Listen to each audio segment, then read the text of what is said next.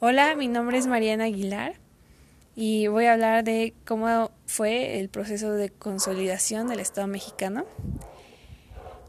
Primero, cuando terminó la independencia, México se encontraba en muy malas condiciones y en una crisis política, económica y social, por lo cual tuvimos que pasar por diferentes tipos de gobierno, ah, siendo el último de ellos la monarquía de Maximiliano, que terminó con su muerte el 19 de junio de 1867.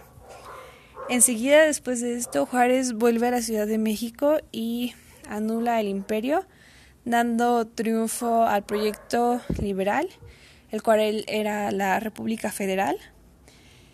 Y eh, Juárez eh, empezó a gobernar México, eh, llevando a cabo, pues obviamente, el proyecto liberal, fundó la Escuela Nacional Preparatoria con un modelo positivista donde se se buscaba enseñar más de forma científica, quitando las explicaciones religiosas. Luego impuso un gabinete de civiles, quitando a los militares, hecho que disgustó a muchos de ellos, entre ellos Porfirio Díaz, y restauró el Senado. Nuevamente se quiere reelegir, pero eh, a Porfirio Díaz no le parece y se intenta levantar en armas. Eh, un hecho fallido. Y Juárez fallece el 18 de junio, digo de julio de 1872, eh, dejando como su sucesor a Lerdo de Tejado, que dio continuidad pues a las políticas que ya estaba llevando Juárez, pero nuevamente Porfirio Díaz se levanta en, en armas, bueno, se pronuncia en contra del gobierno con el plan de Tuxtepec y asume el poder, dando comienzo al porfiriato. Porfirio Díaz fue un personaje clave en la historia de México. Eh, el porfiriato, como su nombre bien dice, fue esta etapa en la cual Porfirio Díaz gobernó el país durante casi 30 años, de 1877 a 1911 y en cierta manera fue, fue como una un crecimiento, un pues sí, México floreció en ciertos aspectos.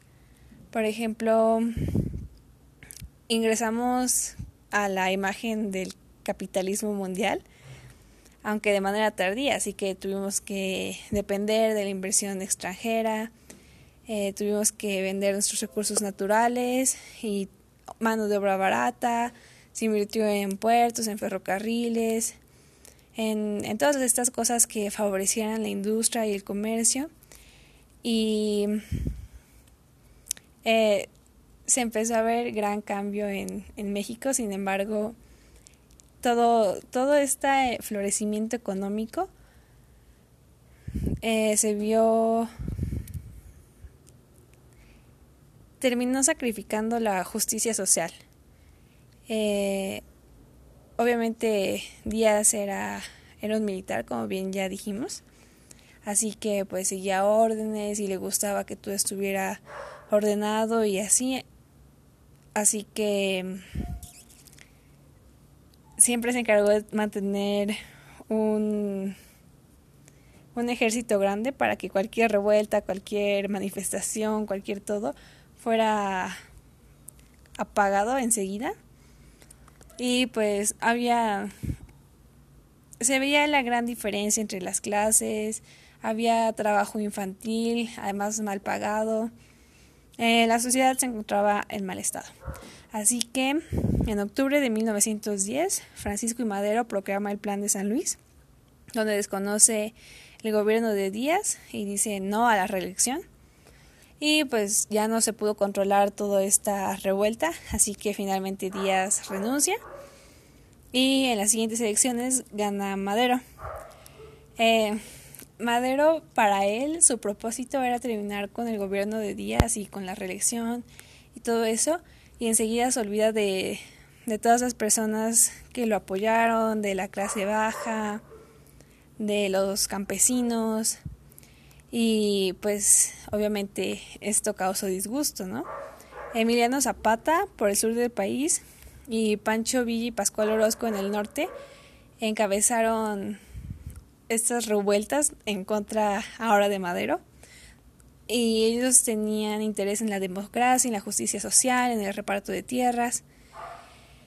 Así que se fue extendiendo este movimiento y en febrero de 1913 Madero y José María Pino Suárez fueron asesinados en la Ciudad de México, dejando como presidente provisional a Victoriano Huerta, el cual sufre un golpe de Estado pronunciado por Carranza con el plan de Guadalupe.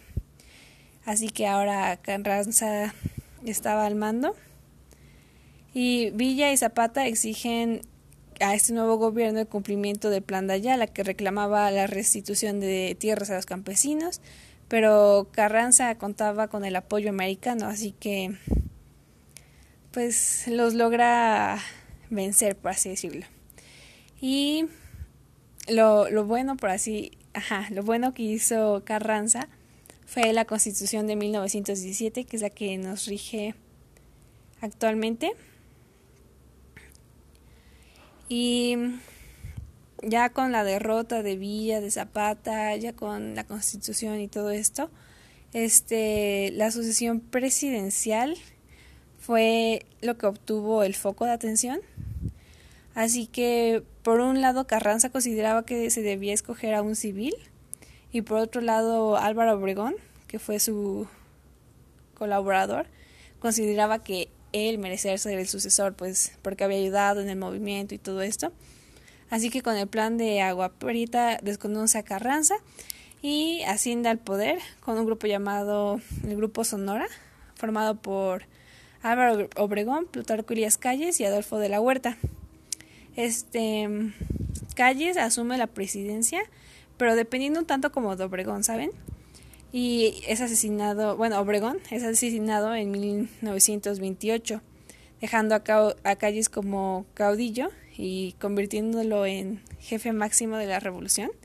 A este periodo se le llamó el Maximato, ya que Calles, aún sin ser presidente, tenía como todo el control y la autoridad sobre los asuntos del gobierno y para buscar maneras pacíficas de, de pasar el poder creó en 1929 el Partido Nacional Revolucionario, donde todos los siguientes presidentes venían de esta de este partido, pero muy influenciados por calles, ajá, por calles, ¿no?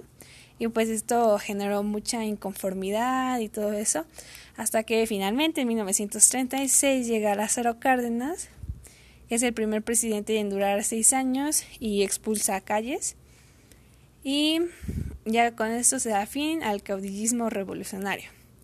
Cárdenas tuvo un gobierno, la verdad, muy populista. Eh, considero yo que fue bastante bueno.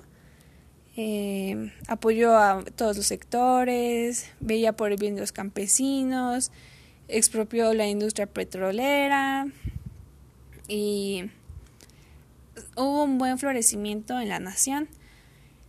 Y luego nuestro país. Finalmente entra a la etapa moderna en 1940 con el sexenio de Manuel Ávila Camacho, eh, el cual estuvo presente durante la Segunda Guerra Mundial.